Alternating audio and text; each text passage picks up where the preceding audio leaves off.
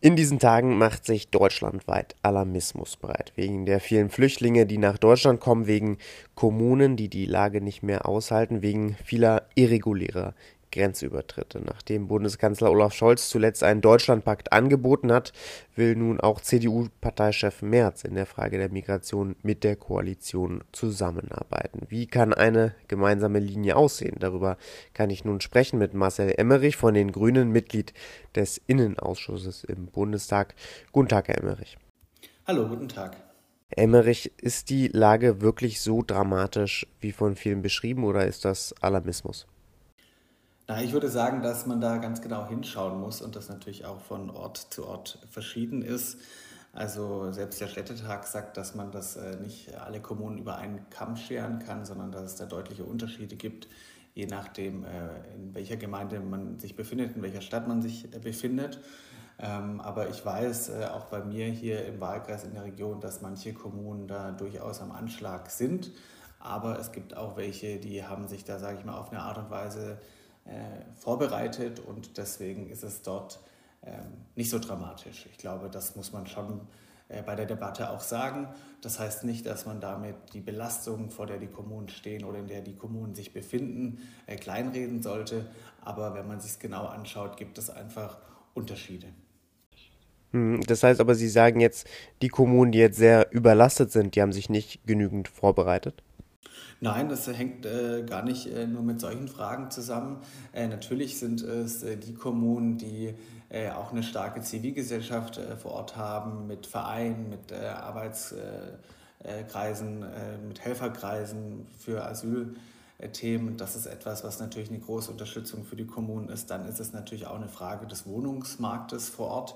Wenn der eh schon angespannt ist, dann ist natürlich auch die ganze Frage der Unterbringung nochmal deutlich schwieriger zu bewältigen. Und es hängt auch davon ab, wie die personelle Situation in der Administration ist, also in den Behörden, in der Verwaltung. Da spüren wir auch einen äh, deutlichen Fachkräftemangel.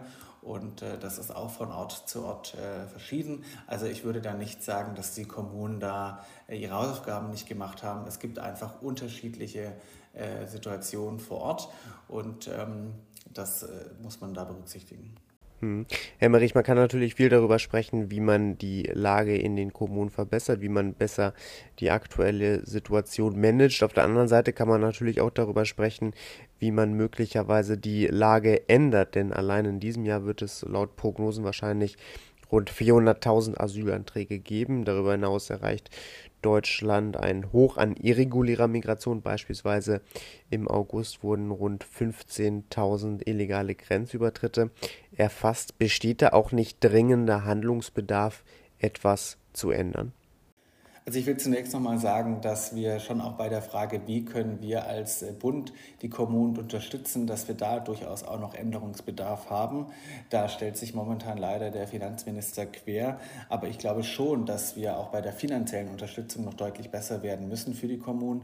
Da geht es um die Frage Förderung von äh, Wohnungsbau. Das ist übrigens auch etwas, das in der aktuellen Lage, wo die Bauwirtschaft einbricht, auch ein wirtschaftlicher Impuls wäre, wenn wir da äh, die Förderung verbessern würden. Auch die Frage von Kita-Ausbau ist ein Thema, der mir mein, der, ein Thema, das mir meine Bürgermeister hier vor Ort immer wieder äh, zurückspiegeln, wo es früher auch mehr Geld gab vom Bund bei der Frage, wie kann man auch wirklich dann anbauen an den vorhandenen Kitas.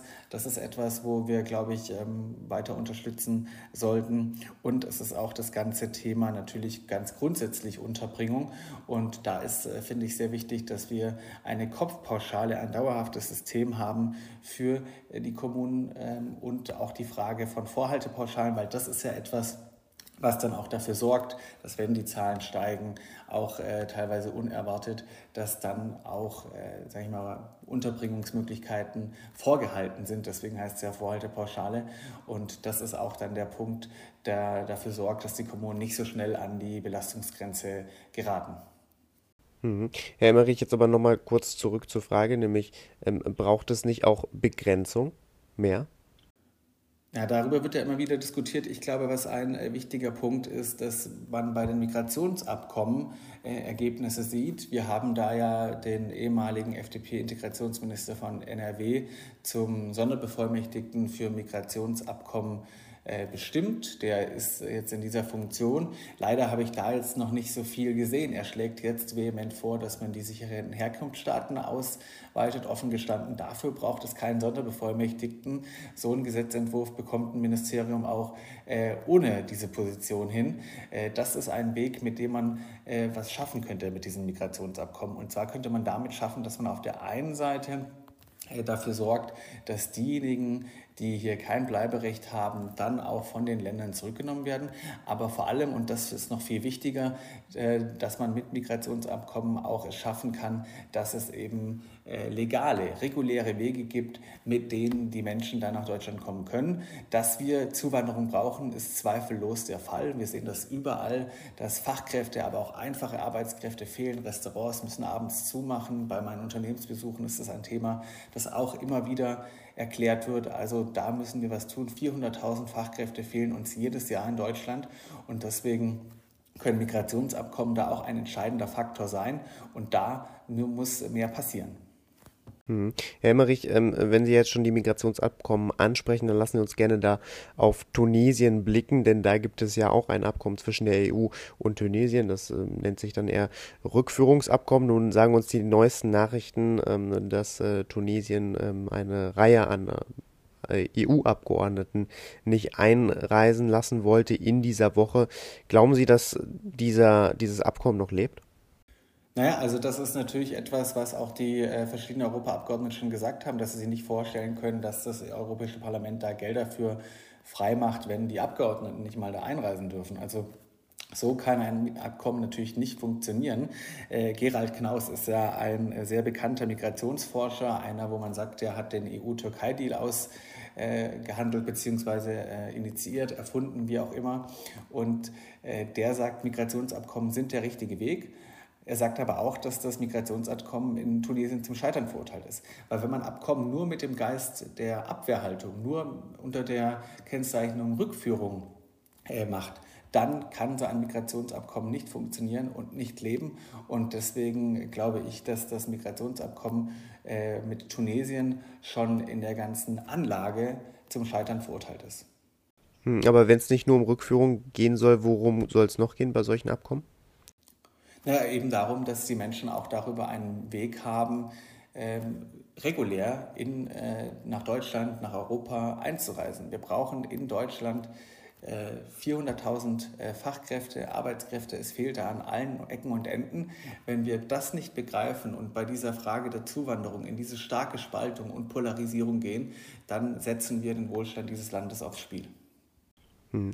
Herr Merich, lassen Sie uns gerne auf den Deutschlandpakt blicken. Der wurde ja vorgeschlagen vor wenigen Tagen von Bundeskanzler Olaf Scholz, gerade vor dem Hintergrund, dass viele Prozesse in Deutschland zu lange dauern, aber auch vor dem Hintergrund, dass Sie in der Koalition sehr viel streiten. Nun ähm, scheint es da auch ähm, die ersten Anzeichen zu geben, dass die Union als Opposition an diesem Deutschlandpakt mitwirken will, zusammenarbeiten will mit der Bundesregierung, mit den Ländern und die Migrationspolitik soll da laut, laut Parteichef Merz auch eine große Rolle spielen. Nun gibt es da natürlich erhebliche Differenzen gerade zwischen den Grünen und der CDU. Die CDU will beispielsweise stationäre Grenzkontrollen oder auch die Ausweitung von sicheren Herkunftsstaaten. Sehen Sie da überhaupt eine gemeinsame Grundlage in der Migrationspolitik, um bei diesem Deutschlandpakt mitzuwirken?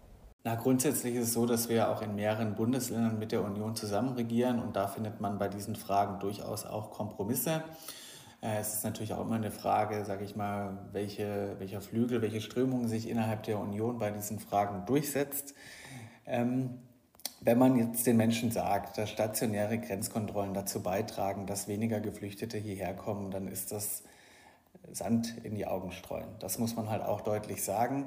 Ähm, es ist so, dass ähm, nur ein kleiner Bruchteil der Menschen, die überhaupt sag ich mal, an der Autobahn vorbeifahren, kontrolliert werden können. Und auch die Menschen, die dann kontrolliert werden und womöglich äh, keinen Asylantrag sofort stellen, können ja dann ähm, zurückgehen und können es einfach ein paar Wochen später wieder probieren und äh, können dann zum Beispiel einen Asylantrag stellen. Und Menschen, die einen Asylantrag an der Grenze stellen, der, die haben auch ein Recht, weil wir haben natürlich das Grundrecht auf Asyl und äh, deswegen ist es so, dass dieser Asyl Antrag dann erstmal bearbeitet werden muss. Das muss man zur Ehrlichkeit sagen. Und auch bei den sicheren Herkunftsstaaten ist es so, dass wir da über einen kleinen Bruchteil der Staaten reden, von, aus den Ländern, wo die Menschen herkommen. Die Menschen kommen nach wie vor vor allem aus Syrien und Afghanistan. Das äh, sind äh, Unrechtsstaaten, da herrscht äh, Bürgerkrieg, da gibt es sehr gefährliche Entwicklungen. Und da ist es vollkommen logisch, dass diese Menschen hier Zuflucht suchen. Und deswegen haben sie auch ein Recht, dass wir diese Anträge sehr ernsthaft prüfen und ihnen hier dann auch eine Perspektive geben. Hm, es gibt das Grundrecht auf Asyl, haben Sie gerade gesagt, und erlauben Sie mir im Zuge dessen noch eine letzte kurze Frage, denn auch äh, zu diesem Thema kam ja Anfang des Sommers ein interessanter Vorschlag aus der Union, genau gesagt von Thorsten Frey, dem ersten parlamentarischen Geschäftsführer der CDU-CSU-Bundestagsfraktion, und er schlug vor, das Individualrecht auf Asyl abzuschaffen, weil ähm, das äh, Recht derzeit einfach auch unehrlich sei und er sagt, nur die Starken würden es nach Deutschland schaffen, für die Schwachen bietet dieses Recht gar keine Chance. Ähm, macht er damit auch einen ehrlichen Vorschlag, dem Sie sich unter Umständen anschließen würden? Ja, ich glaube, dass man an diesem Vorschlag vor allem sieht, dass äh, die Merkelianer in der CDU leider nichts mehr zu melden haben. Ich glaube, die sollten bei solchen Vorschlägen erstmal parteiintern ein Veto einlegen. Und ansonsten ist es so, dass man zum Beispiel auch über Migrationsabkommen dafür äh, sorgen kann, dass es da eine Art der Gerechtigkeit gibt, welche Leute hier äh, ins Land kommen. Und ganz grundsätzlich ist es so, dass wir das Asylrecht haben. Das ist äh, auch historisch eine wichtige Sache für Deutschland und deswegen sollten wir das nicht zur Diskussion stellen sagt Marcel Emmerich von den Grünen. Er sitzt für seine Fraktion im Innenausschuss im Deutschen Bundestag. Heute hier im Interview bei Politik mit Stil. Herr Emmerich, danke für Ihre Zeit. Danke Ihnen auch. Tschüss.